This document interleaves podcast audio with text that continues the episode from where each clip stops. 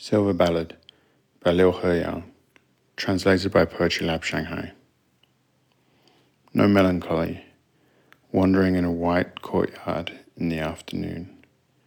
Grandiose shade, quiet as birds dispersing. In a nameless spot, creep claws as elegant as those of animals, and a force that crushes hearts. The eye of spring gushing out the fragrance of silver.